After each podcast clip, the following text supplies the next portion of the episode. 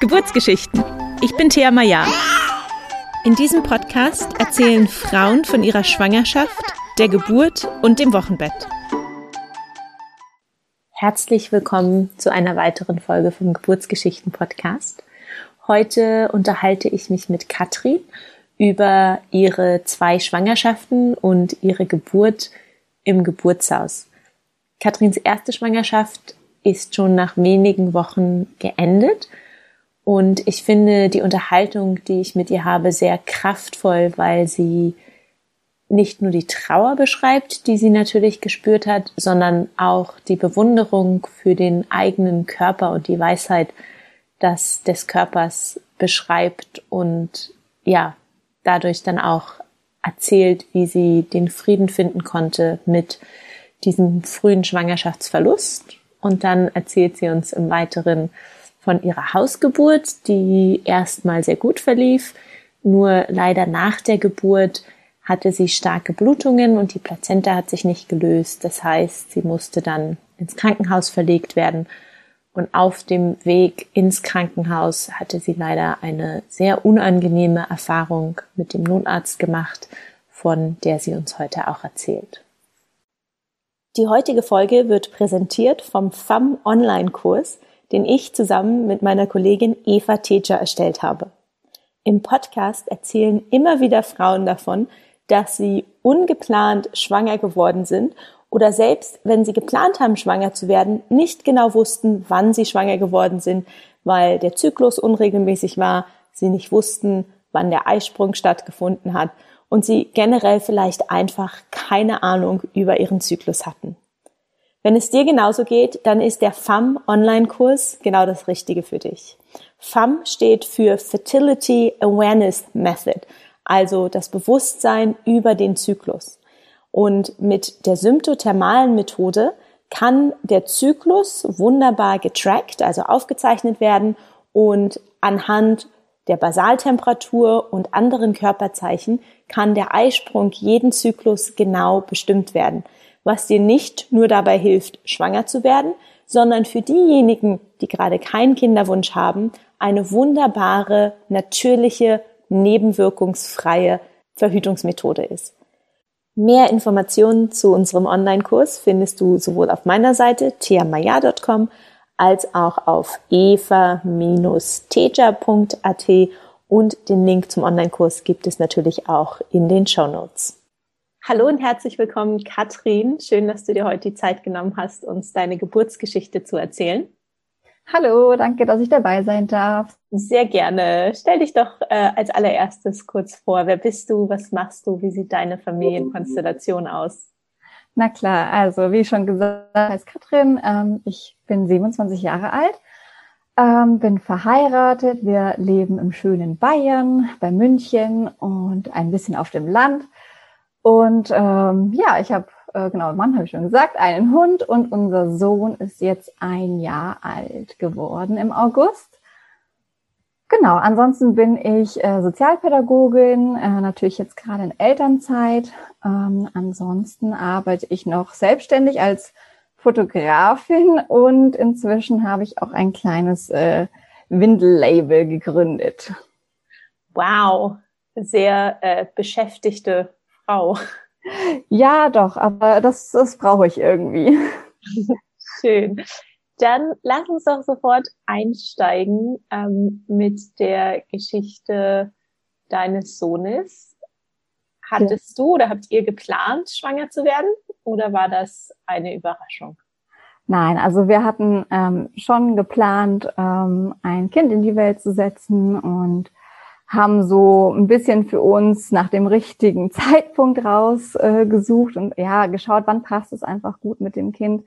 Und ja, ich weiß nicht, es gibt so nicht den perfekten Zeitpunkt dafür, glaube ich, aber ich war damals ähm, knapp aus der Probezeit raus von meinem neuen Job, wo ich äh, auch sehr gerne war. Also das war so ein bisschen, hm, eigentlich will ich nicht schon wieder weg, aber naja, so eine Probezeit ist schon mal eine sichere Geschichte. Und ähm, genau, und dann haben wir es tatsächlich im äh, Juni ähm, probiert und es hat gleich beim ersten Mal geklappt.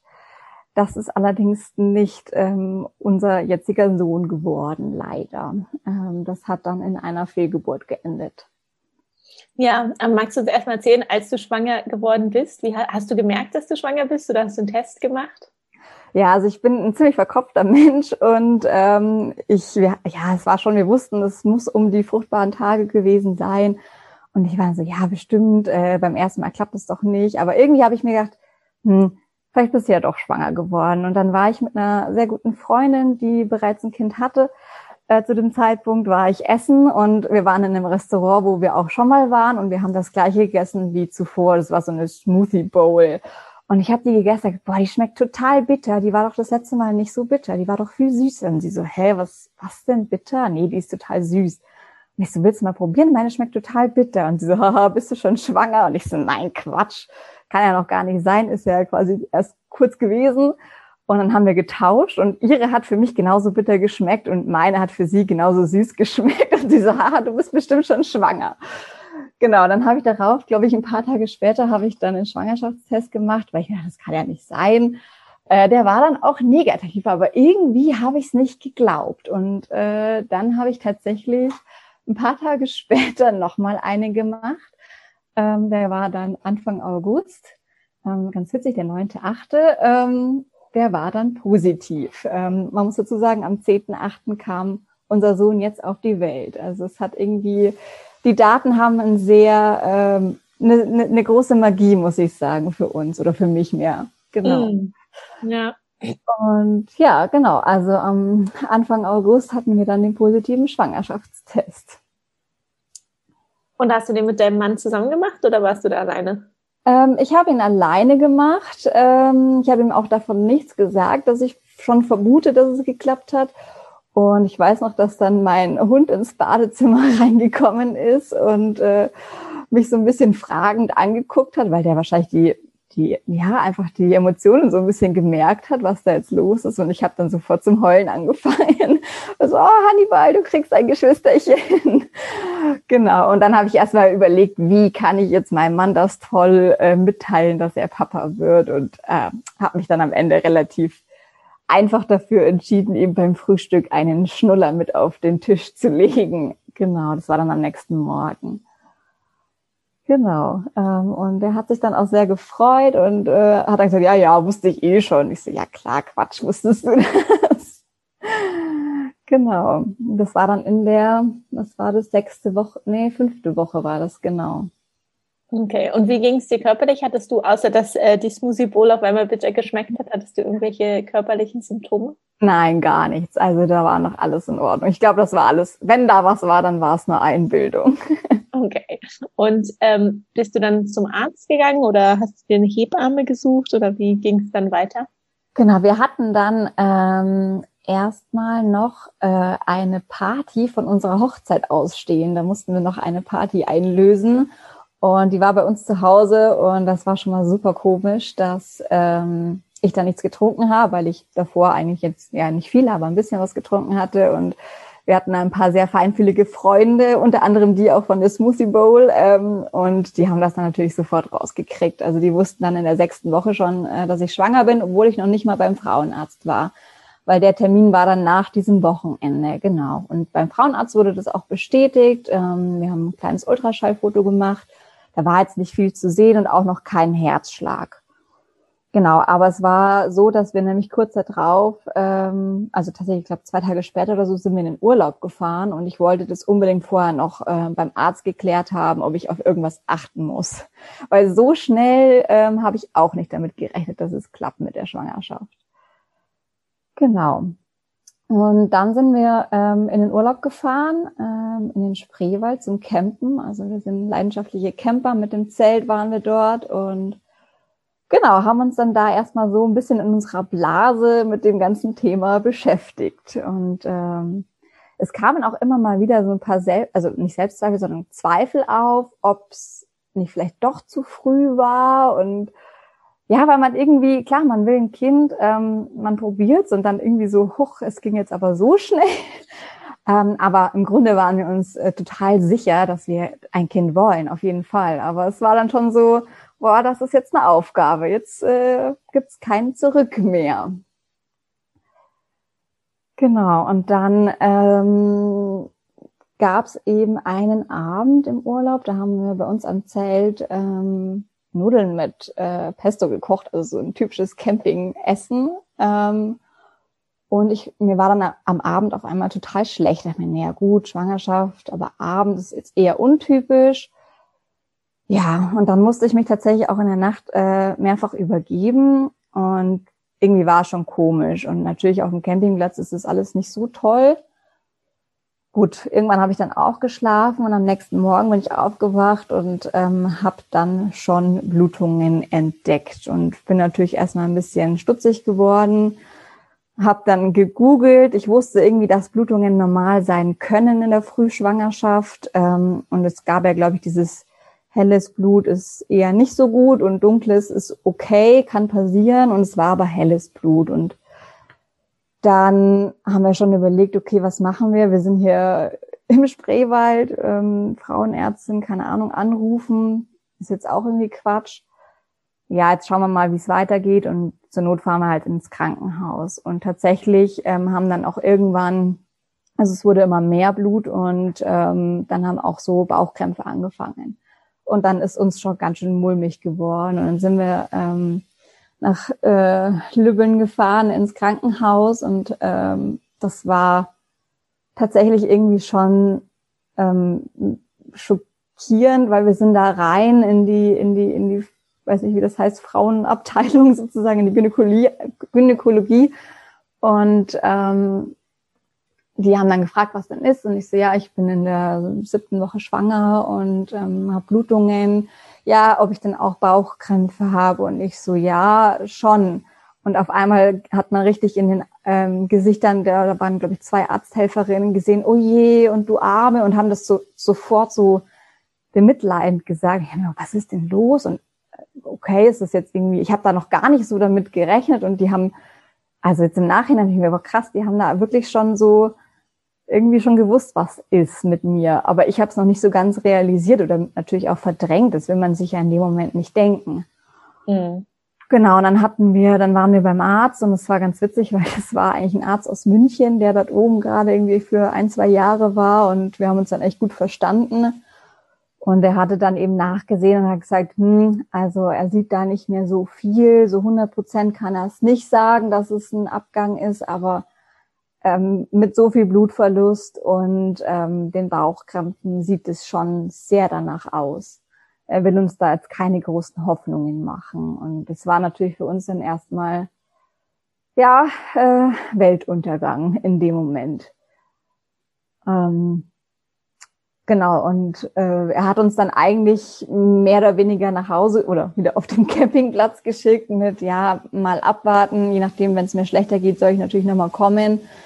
Aber ich soll auf jeden Fall jetzt einfach mal abwarten und ähm, nach dem Urlaub dann zur Frauenärztin gehen und das kontrollieren lassen. Aber er will uns da jetzt nicht mehr viel Hoffnung machen. Ja, und dann sind wir da erstmal raus und standen da irgendwie erstmal so bestellt und nicht abgeholt. Und sind dann wieder zurück auf den Campingplatz und dann haben wir erstmal, ja, es war dann irgendwie so ein bisschen tote Leere. Wir wussten nicht genau, was jetzt gerade passiert. Und ich glaube, das Gute war wirklich, dass wir auf, dass wir im Urlaub auf einem Camping, also wirklich weg waren von den anderen und haben dann natürlich viel geredet, geweint, äh, in den Arm genommen. Wir haben uns abgelenkt. Wir sind äh, dann ins Kanu, obwohl ich wirklich Bauchschmerzen hatte. Ähm, ja, und im Nachhinein muss ich sagen, ist es sogar, also ich erzähle es eigentlich immer gerne mit einem kleinen Witz und einem kleinen Lächeln, weil ich sage, es ist so abstrus, auf einem Campingplatz eine Fehlgeburt zu haben. weil ich bin ständig auf die Toilette gelaufen und die Toilette war wirklich weit weg von unserem Zelt. Und ähm, ja, habe das da irgendwie so, wir haben das da so für uns gehandelt mit diesem Abgang. Und wir haben dann auch, wir haben überlegt, ob wir früher nach Hause fahren, aber ich sagte, nee, mit den Bauchschmerzen kann ich nicht fahren. Es war nämlich so, dass mein Mann mit dem Motorrad gefahren ist und ich bin mit Auto und Hund und Gepäck gefahren. Und ich habe natürlich dann selber fahren müssen und habe gesagt, das schaffe ich nicht. Das ist zu, zu sehr die Krämpfe, die mich da ähm, plagen. Und dann haben wir eben ein paar Tage abgewartet und sind dann regulär eigentlich nach Hause gefahren und haben da viel für uns eigentlich so den Gedanken dann gefunden, ähm, und das ist eigentlich auch der Gedanke, den ich anderen Frauen so gerne mitgeben möchte, was so eine Fehlgeburt angeht. Ähm, ich habe irgendwann für mich gemerkt, dass es ähm, eigentlich eine Hommage an den Körper ist, dass der Körper merkt, dass da was nicht gepasst hat und gesagt hat, nein, das ähm, ist nicht gut und das darf jetzt schon kommen in dem Sinne. Und ähm, ich bin meinem Körper unglaublich dankbar, dass er das selber geschafft hat. Also ich denke, wenn es eine, eine, eine Ausschabung gewesen wäre oder viel später, das ist nochmal was ganz anderes. Aber gerade in diesem Stadium fand ich das für mich so eigentlich wirklich ein Wow, der weibliche Körper, was der kann, es ist wirklich Wahnsinn. Und auch der erkennt, dass da was nicht gepasst hat. Und ich glaube im Nachhinein, dass wir nie einen Herzschlag hatten, also dass es da, dass das Baby nie einen Herzschlag hatte. Mhm. Was schon einfach viel früher nicht in Ordnung war. Und mit diesen Gedanken sind wir eigentlich mit dieser, mit dieser, mit diesem Abgang rausgegangen und haben das für uns so verarbeitet, dass wir gesagt haben, es ist okay, es ist gut so. Lieber jetzt als viel später oder vielleicht ein krankes Kind, was kurz nach der Geburt stirbt oder was es alles Schlimmes gibt, ja. Ähm, das hat uns wahnsinnig viel Kraft gegeben. Ja, sehr schön. Danke, dass du das auch nochmal so teilst. Ja, also ich, ich kenne und was dann auch wirklich krass war, das ist auch, deswegen erzähle ich das und möchte es auch in dem Podcast erzählen. Ähm, ich wusste, dass äh, meine Mutter ähm, zwei Abgänge hatte vor meinem Bruder und vor mir jeweils. Ähm, das wusste ich und ich wusste auch, dass das passiert und dass es auch vielen Frauen passiert, aber dass das mich trifft, das hätte ich nicht gedacht. Und ähm, ja, dann ähm, dadurch, dass ja ein paar Freunde von uns das bei dieser Party ähm, rausbekommen hatten, musste ich das denen ja, die haben halt irgendwann gefragt, wie es mir geht, dann musste ich denen das natürlich sagen. Und eine Freundin hat auf unserer Party uns gesagt, dass sie in der zwölften Woche schwanger ist. Und mit der hatte ich dann geschrieben und habe gesagt, ja, du, ähm, es ist leider gegangen. Ähm, und dann hatte sie nur geschrieben, oh mein Gott, tut mir leid. Und wenn du reden willst, ich weiß genau, wie es dir geht und nicht so wie du weißt genau, wie es mir geht. Ja, sie hatte auch eine in der, ich glaube sogar in der elften Woche oder so, also ein bisschen später noch. Und dachte so war krass. Und dann kam irgendwie noch eine andere Freundin um die Ecke und auf einmal hatte ich so um mich rum Menschen oder Frauen, was er gesagt, die das auch erlebt haben. Da dachte wieso redet denn da keiner drüber? Und ähm, ich habe mir so ein bisschen gedacht, ich will darüber reden, ich will, dass meine Freundinnen das wissen, dass mir das passiert ist. Und ich habe inzwischen zwei Freundinnen, denen das auch passiert ist und die mir geschrieben haben, danke, dass du mir das erzählt hast. Ich weiß jetzt, was gerade passiert und können wir bitte reden, ja. Also, und das ist das, wo ich mir denke, genau das hätte ich mir da eigentlich gewünscht, dass ich gewusst hätte, die und die hatte das, mit der kann ich jetzt reden, mit der kann ich, äh, ja, ja. arbeiten. Immer noch so ein ganz großes Tabuthema auch leider, diese Früh Schwangerschaftsverluste. Ja, es wird also besser. Ich, ja, ich persönlich finde auch immer, es, es gibt ja immer noch fast dieses, diese gesellschaftliche Norm, dieses bis zur zwölften Woche erzählt ja. erst gar keinem, dass du schwanger bist. Genau. Was so ähm, absurd ist, weil bis zur zwölften Woche die meisten Abgänge passieren und dann ja. ist die Frau halt immer alleine da, hat noch niemandem erzählt, dass sie schwanger war und hatte vielleicht einen Verlust und ähm, ja, ja, ich weiß, dass das eine ganz individuelle Entscheidung ist und dass manche das trotzdem lieber für sich behalten. Ähm, aber ich denke immer, es ist doch eigentlich schade, wenn man dann das Gefühl hat, man kann gar nicht drüber reden. Genau, das definitiv. Und es war auch so, dass ähm, ich, ich habe vorhin noch mal eben in meinem Büchlein nachgelesen, in meinem Schwangerschaftstagebuch, und ich hatte tatsächlich nach dieser Party geschrieben, dass ähm, mein Mann und ich uns gedacht haben, oh, irgendwie hätten wir es doch gerne für uns behalten. Ne? Und jetzt im Nachhinein denke ich mir, nein, das war total in Ordnung, dass wir es da erzählt haben, weil wir ganz viel Unterstützung von den Freunden, auch die, die nichts mit Kindern am Hut hatten, ganz viel Unterstützung einfach bekommen haben emotional und, und viel aufgefangen wurden. Und wir hatten es unseren Eltern, also vor allem jetzt ich, meinen Eltern nicht erzählt. Und wir haben dann nach dem Abgang, haben wir auch überlegt, ob ich es ihnen erzähle, weil ich einfach mit meiner Mama ein super gutes Verhältnis habe und mit ihr auch total gut darüber hätte reden können. Aber ich habe mich tatsächlich dagegen entschieden, es ihr zu erzählen, weil ich ihr nicht den Moment nehmen wollte von dem positiven, du wirst jetzt Oma. Weil mhm. haben es nicht so geahnt, also sie hatten es nicht so auf dem Schirm, dass äh, wir schon jetzt Kinder wollen, aber ähm, es war letztendlich war es richtig und es war so eine viel schönere, ähm, für sie eine schönere Angelegenheit. Ja. Und wir haben danach ganz viel drüber gesprochen.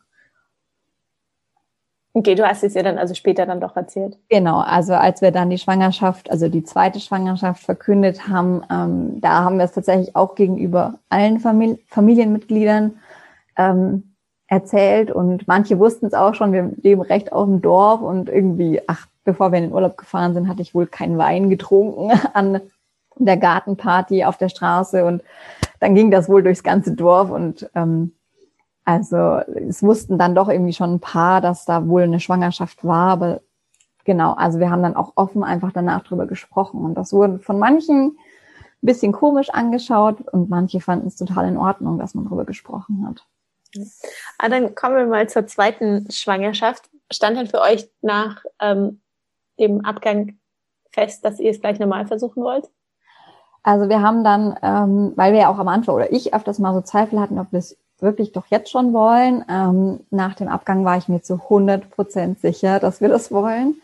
Ähm, und wir haben es dann äh, weiter probiert und es hat, mein gut, der erste Zyklus, das ist eh irgendwie noch nicht äh, ordentlich. Da muss der Körper sich auch erstmal wieder ähm, finden. Und es hatte dann irgendwie ja zwei Zyklen nicht geklappt und dann war ich schon total frustriert, wo ich mir denke, ah, ist doch totaler Quatsch, entspann dich mal. Aber ich hatte dann das Bedürfnis, irgendwie was dafür zu tun. Also ja, ich, ich, ich wollte da nicht nur quasi da sitzen und, und, und drauf hoffen, sondern ich wollte mir irgendwie was Gutes tun. Bin dann in die Apotheke und habe dann einen Tee äh, mir von einer, von der Apothekerin geben lassen und so ein, ähm, so ein Frauenöl, was ich mir dann einfach jeden Abend auf den Bauch geschmiert habe um einfach so ein bisschen das Gefühl zu haben, ich tue mir was Gutes und ähm, ja, das war dann so meine Entspannung und tatsächlich hat es dann auch in dem Monat, genau, und äh, Temperatur gemessen hatten wir auch. Also wie gesagt, ich bin sehr verkopft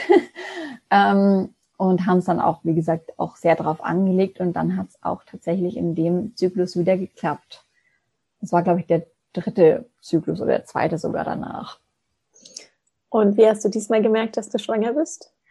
Ähm, tatsächlich habe ich so davor gar nicht ähm, jetzt irgendwie mit, mit irgendwas schmeckt komisch oder so gemerkt, sondern ich hatte ähm, in der Arbeit, mir war so ganz mulmig ähm, und also irgendwie so ein bisschen schwindelig und ja, einfach komisch. Und ich dachte, hm, irgendwie nicht normal. Und dann habe ich extra, ähm, bin ich sehr lange nicht auf Toilette gegangen, damit äh, möglichst viel HCG im Pipi ist und äh, bin dann nach Hause und habe mir einen Test gemacht und ich habe da vorher schon ein paar Tests gemacht, die auch negativ waren und ich wusste, wie ein Negativtest ausschaut und da war so ein, so ein Hauch von Strich.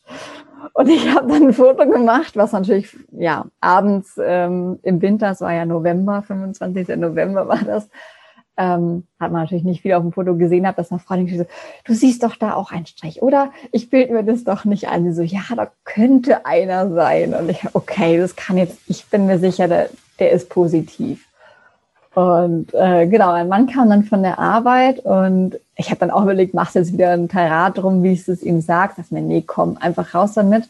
Und er war total genervt, weil wir an dem Abend noch ähm, auf den Geburtstag von meinem Cousin mussten. Und äh, wir standen dann beide im Bad und haben uns halt hergerichtet. Und dann ich so, du, ich habe eine gute und eine schlechte Nachricht. Die schlechte Nachricht ist, der Hund war noch nicht Gassi und muss noch gehen, bevor wir fahren, weil der nicht mit kann. Aber die gute ist, ich bin schwanger. Und er schaute mich an so, hä? Wie, der Hund war noch nicht Gassi und du bist schwanger? Was hat das miteinander zu tun? Bis er es dann kapiert hat. Und dann hat er sich natürlich total gefreut. Und äh, wir haben dann erstmal uns in den Armen gelegen und äh, ein bisschen geweint und dann, okay, jetzt müssen wir schnell mit dem Hund raus und dann müssen wir fahren. und ähm, ja, das, ach ja, genau. Und was auch noch super krass magisch war, wir hatten, ich hatte auf dem Heimweg vom Spreewald, wo ich allein im Auto gefahren bin, ein äh, Lied von Imagine Dragons Birds gehört und ich weiß nicht, wer es vielleicht kennt, der Text. Ähm, ja, der hat mich in dem Moment sehr berührt, weil der sehr gepasst hat und dann sind wir an diesem Abend äh, zu dem Geburtstag gefahren und plötzlich kommt, wir haben es dazwischen lange Zeit nicht mehr gehört und plötzlich kommt dieses Lied. Oh Gott, ich habe Rotz und Wasser geheult. Ich kriege jetzt schon wieder Gänsehaut, weil ich dachte, boah krass, was ist das? Wieso kommt jetzt genau dieses Lied, was ich an dem Tag in dem Auto auf dem Heimweg gehört hatte? Also Und das ist so ein bisschen unser, unser Lied für diese Geschichte. Ja, the universe works in mysterious ways. Ja, definitiv. Also äh, ja, äh, das Universum hat da, glaube ich, ganz viel mitgemischt. Schön. Wie ging es dir denn dann in dieser Schwangerschaft? Vor allen Dingen auch im ersten Trimester? War da vielleicht noch Unsicherheit und auch Angst dabei, dass nochmal so ein Abgang passieren mhm. könnte? Ja, also äh, natürlich war da viel, viel Unsicherheit dabei und ähm, aber generell waren wir sehr positiv gestimmt, weil ich eben diesen Abgang auch ähm, so für mich ähm, bewertet habe, dass das mein Körper schon macht, der wird es schon richtig machen. Und wir waren dann lustigerweise zum selben Tag wie bei der ersten Schwangerschaft beim Frauenarzt. Also ich habe wirklich, die Ultraschallbilder sind vom, vom, von der gleichen Lebenswoche sozusagen und die zwei Bilder schauen komplett unterschiedlich aus. Bei der intakten Schwangerschaft, da war richtig schön die Fruchthöhle zu sehen. Zwar auch noch kein Herzschlag, aber ich weiß nicht, ob man es vielleicht da schon gesehen hätte. Ich will es mir vielleicht ein, aber gut. Ähm, und ich habe dann, ich habe den Frauenarzt noch gewechselt. Das war mir irgendwie auch ganz wichtig, ähm, da nochmal, weil die hatte mir bei dem bei dem Nachgespräch dann bei der Nachuntersuchung hatte die mir kein gutes Gefühl gegeben.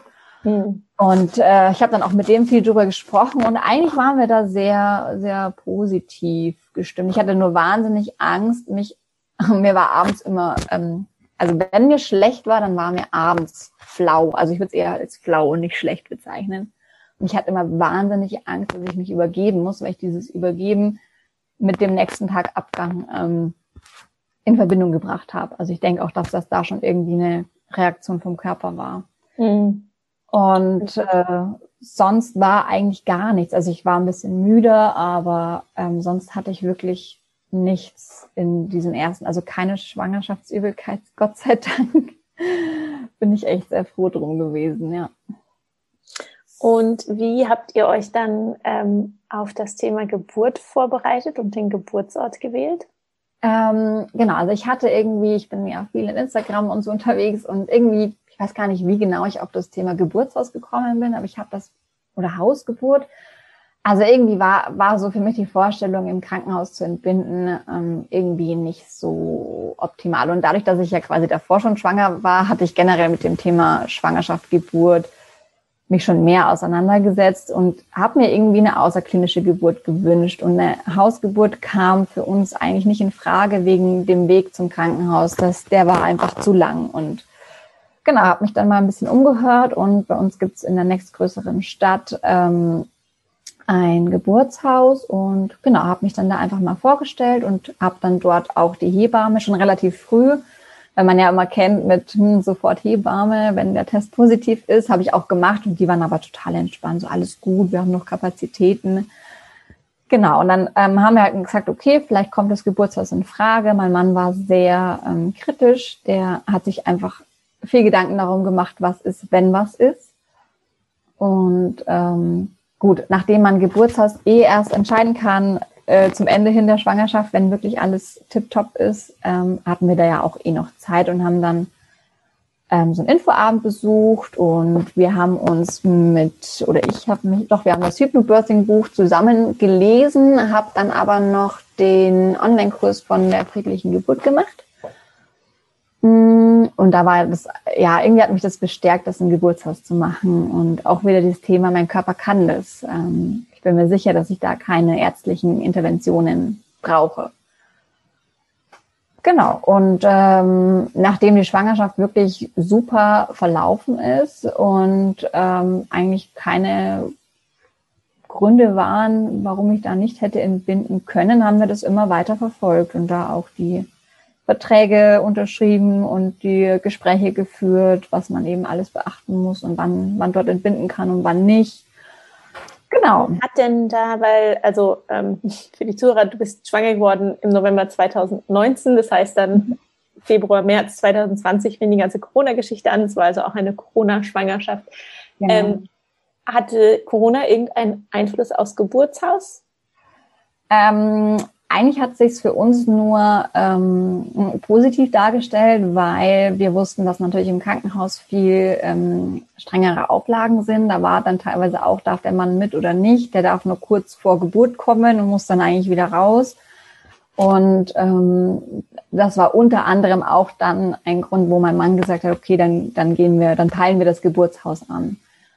Ähm, und im Geburtshaus war es so, dass natürlich immer mehr im Geburtshaus entbinden wollten, aber da ich mich schon relativ früh einfach angemeldet hatte, war das jetzt, war unsere Geburt da eigentlich sicher und die konnten auch mehrere Frauen betreuen. Also nicht nur eine Geburt äh, parallel machen. Genau, aber sonst ähm, war jetzt Corona-technisch war das, Gott sei Dank, es war dann August, ähm, da war bei uns die Lage wieder relativ entspannt.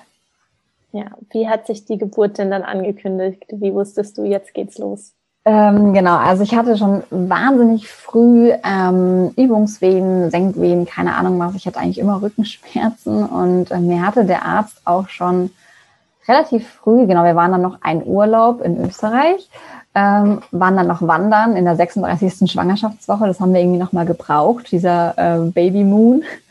Und da sind wir viel gewandert und da kamen wir dann zurück und beim nächsten Arzttermin hatte der Arzt gemeint, dass der Muttermund schon verstrichen wäre und hm, er kann es jetzt nicht garantieren, aber es könnte sein, dass es früher losgeht. Und da ich eben auch schon immer so viel Vorwehen hatte abends, dachte ich mir, der kommt doch bestimmt früher. Ja, Pustekuchen kam er natürlich nicht.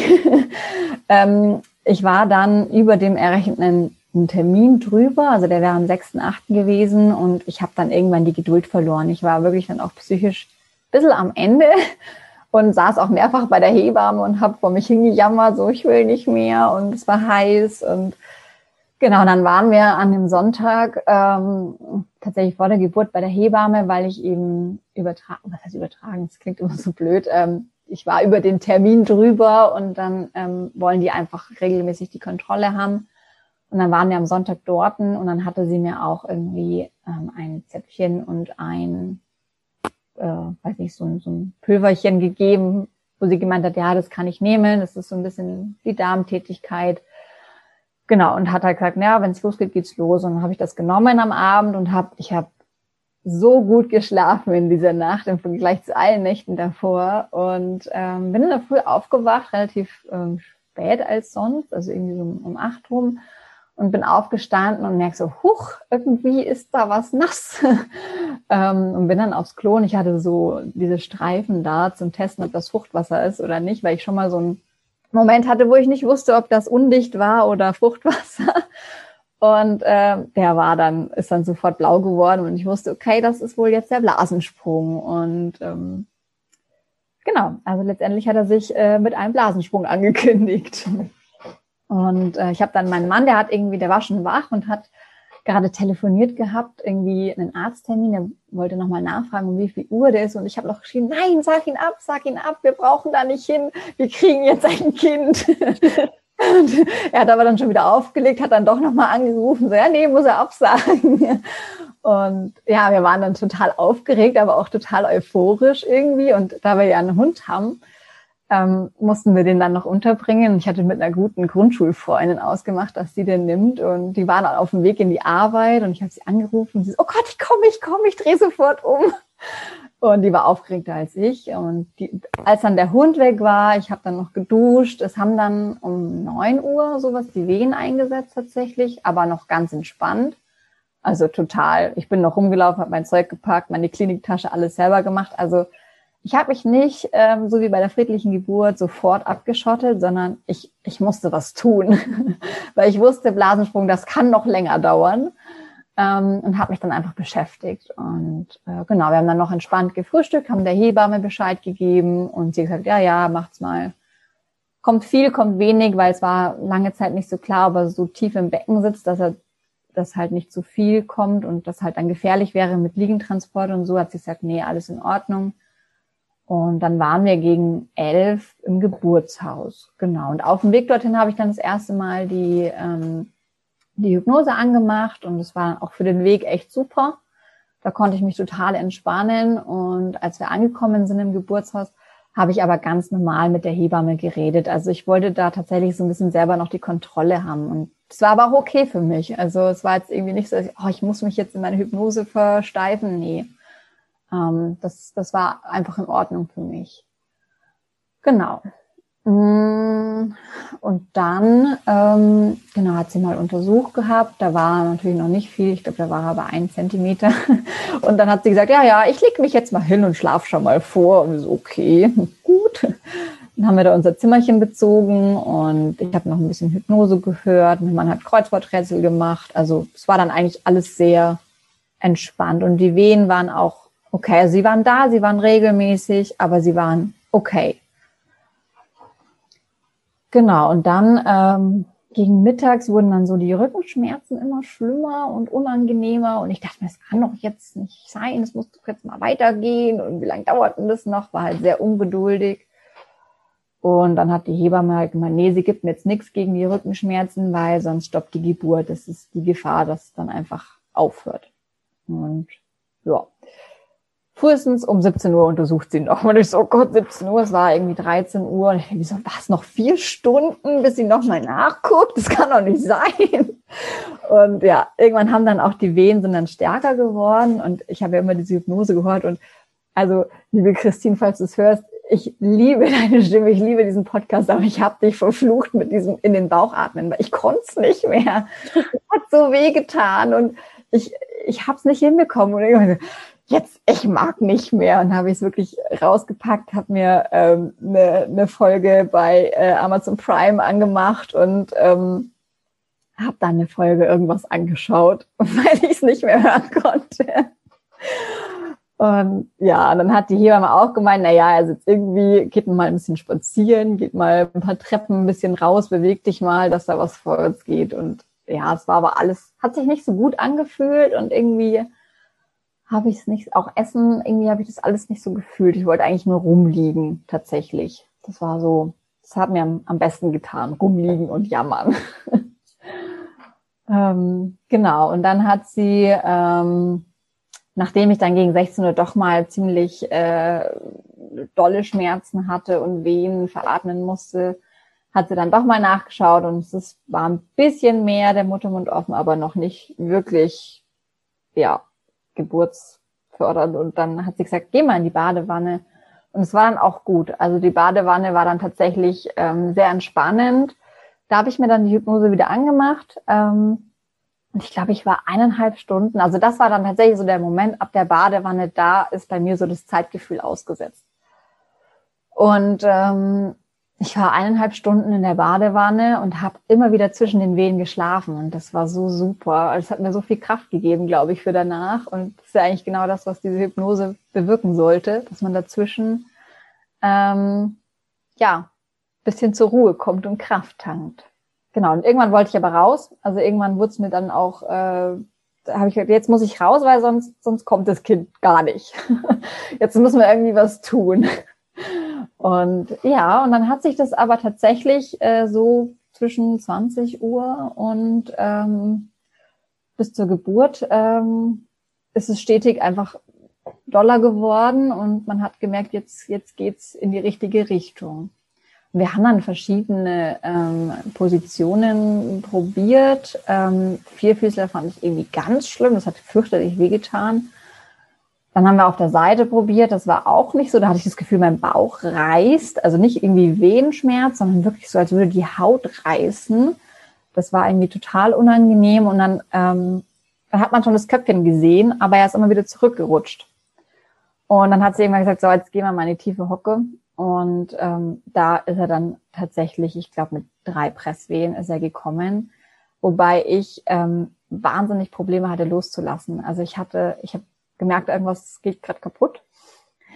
Ähm, und ich hatte, ich hatte irgendwie, ich konnte nicht loslassen. Ich weiß nicht warum. Also ich war wahnsinnig gern schwanger, wollte aber eigentlich auch jetzt dieses Kind haben. Aber ich, ich, ich habe dann wirklich auch verbalisiert, du musst jetzt raus, du musst jetzt auf die Welt kommen. Ähm, und ja, dann kam er, Gott sei Dank. Wer hat ihn gefangen, die Hebamme oder dein Mann? Ähm, mein Mann saß hinter mir, der, bei dem war ich quasi so eingehängt in der tiefen Hocke. ähm, die Hebamme hat ihn, hat ihn äh, raus begleitet und er lag dann tatsächlich auf dem Boden. Und ich war total perplex und total überfordert. ich habe mein erster Satz, wo kommt der denn her? Weil der so groß war. Und ich bin jetzt nicht, also ich bin sehr zierlich und auch jetzt nicht die Größte. Und der war so groß. Und die Hebamme, oh, das ist aber ein Brocken.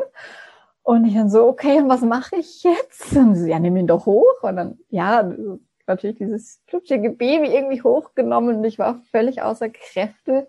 Und haben sie mich irgendwie ins Bett gehievt und dann habe ich natürlich sofort äh, nackt auf die Brust gelegt bekommen und er hat dann sofort geschlafen, also er hat kurz aufgequäkt, gar nicht so dieses typische Schreien, was man irgendwie kennt.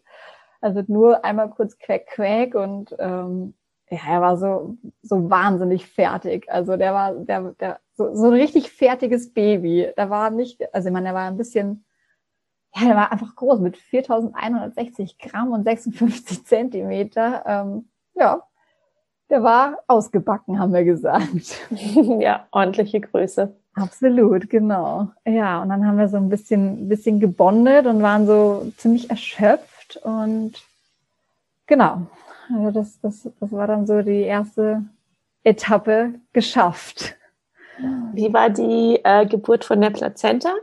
Ja, ähm, die gab es quasi nicht in dem Sinne. Ähm, das äh, war nämlich dann, äh, die Hebamme kam dann irgendwann, äh, also was heißt irgendwann, das war eigentlich relativ schnell nach der Geburt, muss ich sagen, ähm, und meinte, ja, ähm, sie müsste mir jetzt Oxytocin spritzen. Ich hatte null Wehen mehr für die Nachgeburt. Also es war wirklich, ich war total entspannt. Ähm, sie glaubt, dass die Plazenta sich nicht, nicht löst und nicht kommt. Und ähm, genau, dann hatte sie das gespritzt und dann habe ich schon gemerkt, dass irgendwas nicht so passt in meinem Körper.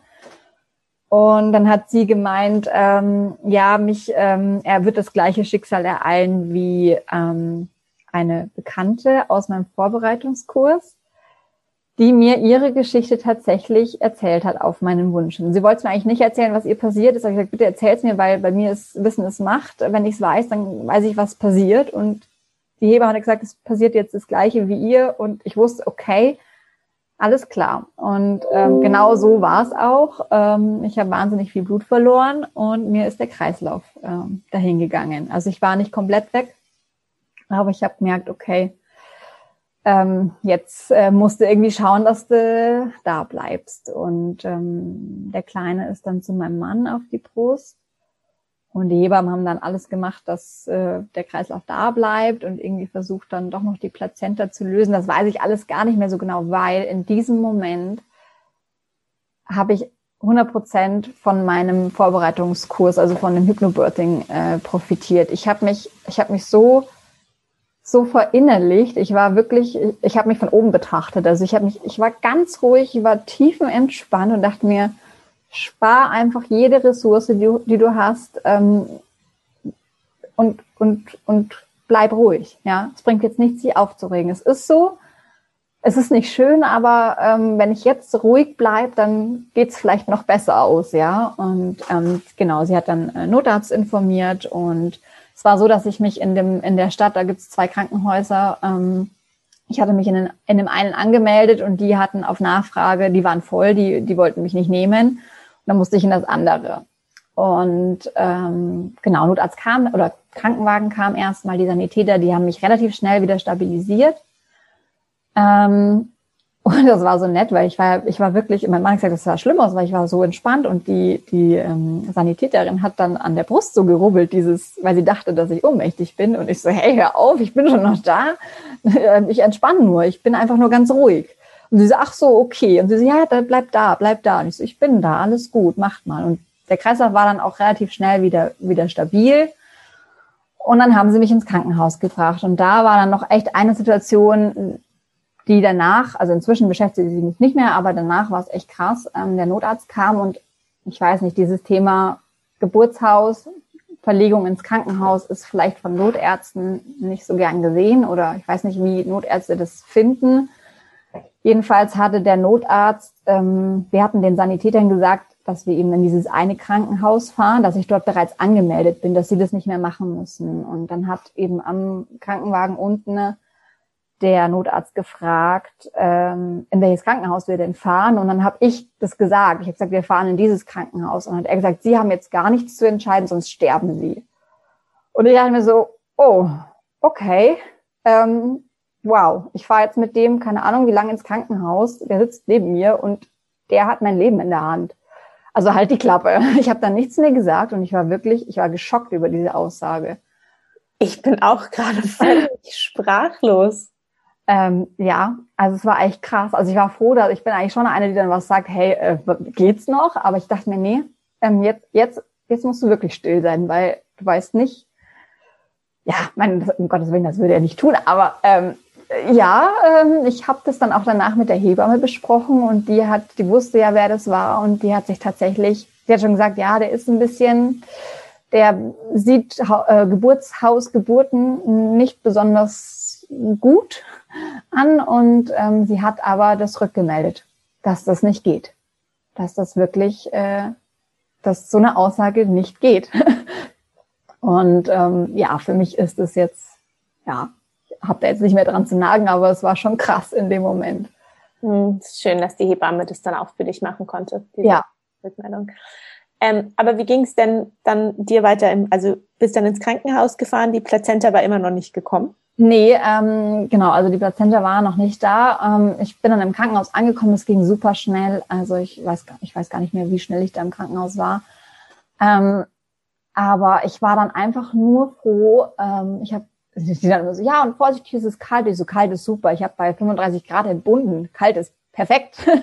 und könntet ihr mir jetzt bitte die Narkose geben? Ich möchte jetzt einfach weg. Ich möchte jetzt einfach abtauchen. Und äh, die haben sie mir dann auch gegeben und ich war froh, dass ich dann mal weg war. Ähm, was nicht so schön war, sie haben mich dann irgendwie aufwachen lassen, aber haben irgendwie die Sauerstoffzufuhr auch schon abgestellt und die Maske aber nicht runtergetan. Und ich war dann so im Halbaufwachen. Das heißt, ich war geistig wach da, habe aber keine Luft bekommen. Also ich konnte nicht atmen und konnte mich aber auch nicht rühren. Also mein Körper war noch nicht fähig, sich zu bewegen. Und ich dachte ebenfalls wieder sehr ruhig. Also wie gesagt, ich glaube, dass mir da die friedliche Geburt am allermeisten geholfen hat weil ich dann wirklich überlegt habe, okay, welchen Finger kriegst du irgendwie angesteuert, ähm, der sich jetzt regen kann, dass die mitkriegen, dass du keine Luft mehr bekommst. Ähm, aber Gott sei Dank hat irgendein Gerät gepiepst, wo ich gemerkt habe, okay, das piepst auf einmal immer schneller und dann haben sie auch gemerkt, dass da irgendwas nicht passt. Das war tatsächlich auch ein sehr beängstigender Moment ähm, für mich. Und ähm, genau, es war dann letztendlich so, dass die Plazenta sich noch selbstständig gelöst hat, ähm, aber halt nicht mehr rausgekommen ist. Genau, die mussten sie dann eben rausholen und haben mich dann auch genäht. Ähm, und dann war ich um eins, also er kam um 22.40 Uhr auf die Welt und um eins habe ich meinen Mann von der Intensiv aus angerufen und gesagt, es ist alles in Ordnung. Ähm, also es war wirklich keine Zeit. Ja, und ist dein Mann mit eurem Baby mit ins Krankenhaus gefahren oder haben die im Geburtshaus gewartet? Die beiden sind im Geburtshaus geblieben. Die haben mit der Hebamme dann erstmal die Erstuntersuchung gemacht. Die beiden haben gebondet, ähm, was das Zeug hält. Äh, irgendwann hat er dann natürlich Hunger bekommen. Ich habe noch, ähm, wo ich gemerkt habe, dass ich nicht mehr lange da sein werde, gefragt, ob wir ihn versuchen können, einmal anzulegen, weil ich wollte, dass er einfach irgendwie die Brust schon mal im Mund hatte und nicht eben die Flasche bekommt als allererstes. Und er hat auch ganz kurz hingenuckelt, aber ich weiß nicht, ob da was kam. Ähm, genau, dann hat er eine Flasche bekommen und im Krankenhaus, ähm, also die haben gesagt zu mir, wenn ich auf die Normalstation verlegt werde, dann kann er kommen mit dem Kind. Und eigentlich haben sie gemeint, erst so ab gegen 6 Uhr, 7 Uhr, dass er dort die Nacht einfach im Geburtshaus bleibt mit dem Kleinen und dann eben in der Früh kommt. Mm, aber die haben dann gesagt, nee, es wäre ihnen tatsächlich lieber, wenn er schon so schnell wie möglich kommt. Ich glaube, das war auch so ein bisschen Corona-bedingt dass da einfach noch nicht so viel los war in der Früh. Ja, und dann kann er da mit dem Neugeborenen entspannt rein, ohne dass da viele Leute unterwegs sind. Ähm, genau, und dann habe ich ihn auch angerufen gegen halb vier oder so, dass er eben kommen kann und hat dann den Kleinen eingepackt und ist, ist ins Krankenhaus gefahren.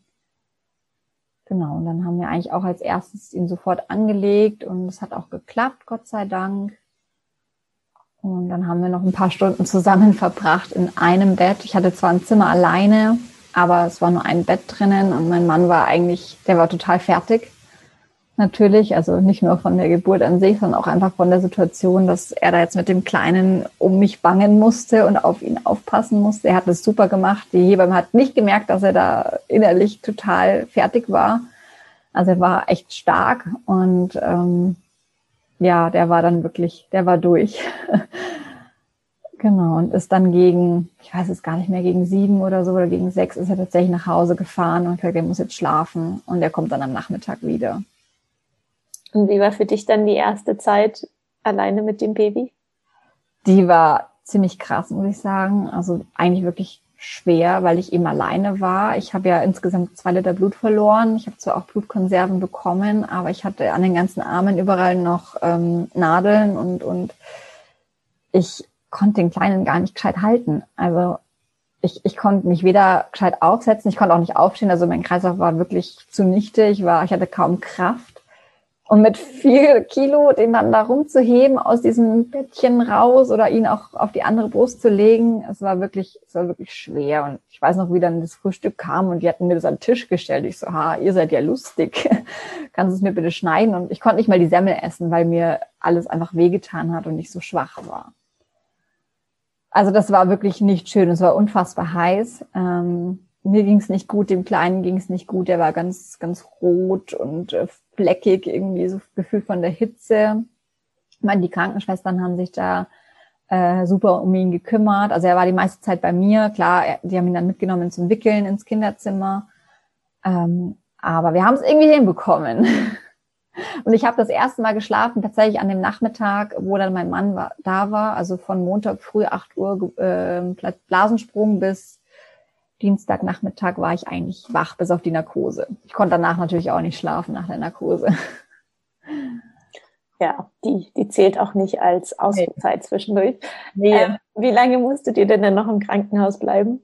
Ja, das war total nett. Es kam dann am, am Dienstagnachmittag oder Mittag kam dann die Ärztin ähm, und meinte, ja, sie weiß, Frauen aus dem Geburtshaus, die sind ja nicht so gerne im Krankenhaus und wenn ich, wenn ich gehen will, dann kann ich das schon, aber ich muss sie halt sagen, weil sie muss dann die Unterlagen fertig machen. Und da habe ich sie nur angeschaut, gesagt, ähm, bitte was? Ich bin unendlich dankbar, dass ich hier bin. Ähm, und nein, ich möchte nicht nach Hause gehen, weil ich kann doch nicht mal alleine auf Toilette gehen, ja. Ähm, ja, okay, gut, dann wie lange wollen Sie denn noch bleiben? Ich sagte, ja, jetzt schauen wir mal morgen, also am nächsten Tag. Und ich habe dann am Mittwoch mussten wir zu diesem Hüft ach, wie heißt Ultraschall. Ja, genau, zu diesem Ultraschall und das war irgendwie im Krankenhaus halt irgendwo anders. Und ich habe dann gesagt, okay, wenn ich es am Mittwoch schaffe, da mit Begleitung von einem, es war dann ein Praktikant, der da mitgegangen ist mit einem anderen Baby, wenn ich es dahin schaffe, dann, dann gehe ich am Nachmittag nach Hause. Beziehungsweise wir haben das Angebot bekommen von der Hebamme, dass wir nochmal eine Nacht im Geburtshaus in diesen, also die haben dort tatsächlich ähm, zwei Zimmer, wo man eben auch noch bis zu drei Tage bleiben kann wenn man nicht sofort nach Hause möchte. Und das haben wir dann auch nochmal in Anspruch genommen, um sozusagen, ja, einen Abschluss zu machen, den wir uns eigentlich so gewünscht hätten. Und genau, wir sind dann Mittwoch Nachmittag oder Mittag sind wir dann ins Geburtshaus nochmal umgezogen für eine Nacht. Ach, das klingt total schön. Ja, das war, das war wirklich ein tolles Angebot und wir sind dann aus dem Krankenhaus raus. Ich bin da rausgekrochen, mehr oder weniger. Und mein Mann hat mir dann erstmal was von McDonalds geholt und ich saß total happy dann im Geburtshaus im Bett und es ging uns einfach schlagartig besser. Der Kleine hat diese roten Flecken im Gesicht verloren. Also die sind dann weggegangen. Er hatte dann eine normale, ein bisschen gelb war er, aber nicht schlimm. Aber wir haben uns einfach sofort so viel besser gefühlt und der Genesungsprozess konnte dann wirklich stattfinden. Ja. Oh, wunderbar. Dann abschließend noch die Frage, wie hat es äh, im weiteren Verlauf mit dem Stillen geklappt und stillst du immer noch? Ähm, ja, ich still immer noch, aber nur noch reduziert. Also er kriegt auch ähm, ja noch noch ein bisschen Prämilch dazu. Er braucht nicht mehr so viel, aber so gerade morgens beim Kuscheln, da stillen wir gerne mal noch. Aber an sich stillen, ähm, es hat ähm, gut geklappt. Das Problem war, dass der Milcheinschuss sehr spät kam. Der kam tatsächlich irgendwie zwischen Freitag und Sonntag. Und ähm, äh, es war wirklich, ähm, wirklich heftig. Also ich hatte dann, glaube ich, den Milcheinschuss zusammen mit einer Brustentzündung oder einem Milchstau war es wahrscheinlich nur. Ich weiß nur, dass ich am, am Freitag heulend die Hebamme angerufen habe und gesagt, ich kann mein Kind nicht ernähren, ich kann ihn nicht anlegen, es tut so weh.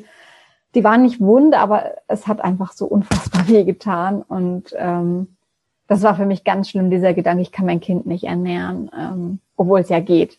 Aber halt, weil ich die Schmerzen nicht ertrage. Und dann haben wir es mit Stillhütchen gemacht. Er hat ein bisschen Milch dazu bekommen, aber eben aus dem Grund, weil ich nicht, ich konnte ihn nicht jedes Mal anlegen. Ähm, und ähm, er hat, genau, er, also ich habe, er hat Flasche bekommen, er hat ähm, mit Stillhütchen gestillt und wir sind von allem wieder weggekommen und er stillt ganz normal auch an der Brust. Ich war echt heilfroh, dass er das gemacht hat. Und ich hatte dann tatsächlich noch zwei oder dreimal nochmal eine, ähm, eine Brustentzündung, also eine auch richtig heftig mit Fieber und Schüttelfrost. Und ich habe jedes Mal gesagt, wenn das nochmal kommt, dann höre ich auf zum Stillen. Und nein, ich habe weitergemacht. Okay. Ähm, man hört es vielleicht ja schon im Hintergrund. Ja. Mein, mein Kleiner äh, braucht meine Aufmerksamkeit. Vielen lieben Dank für deine Geschichte, Katrin. Sehr gerne. Und dir weiterhin alles Gute. Danke, es war wirklich sehr schön. Wenn dir die heutige Folge gefallen hat und du etwas für dich mitnehmen konntest, würde ich mich sehr freuen, wenn du diese Folge und den Podcast mit anderen teilst oder bei deinem Podcast-Anbieter eine 5-Sterne-Bewertung für den Podcast abgibst. Vielen Dank.